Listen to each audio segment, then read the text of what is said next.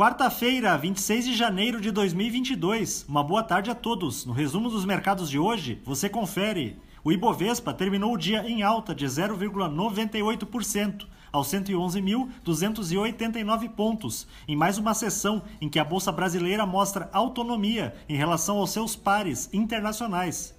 O grande peso das ações de empresas exportadoras de commodities na composição do índice é um dos fatores que explicam esse descolamento.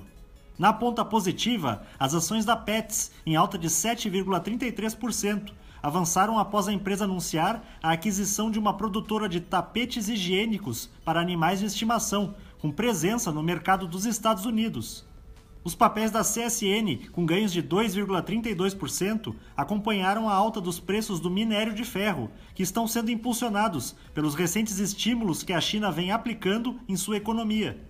Na ponta negativa, as ações da PetroRio, em baixa de 1,21%, recuaram com a declaração da Petrobras de que não há data definida para a conclusão das negociações para a venda de alguns campos de produção entre a estatal e a empresa. O dólar à vista, às 17 horas, estava cotado a R$ 5,44, praticamente estável em relação a ontem.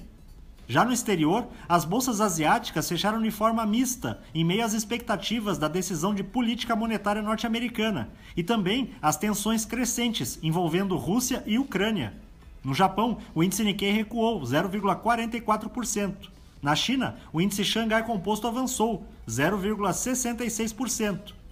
Os mercados na Europa encerraram em alta, apoiados pela valorização recente dos preços internacionais do petróleo, diante da preocupação de que um conflito na fronteira da Rússia possa causar cortes no fornecimento de gás para o continente.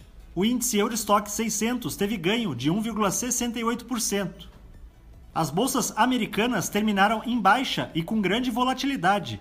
Antes do comunicado da reunião da autoridade monetária, o tom era positivo, Contudo, a fala do presidente da instituição veio mais dura do que o mercado esperava, aumentando a tensão.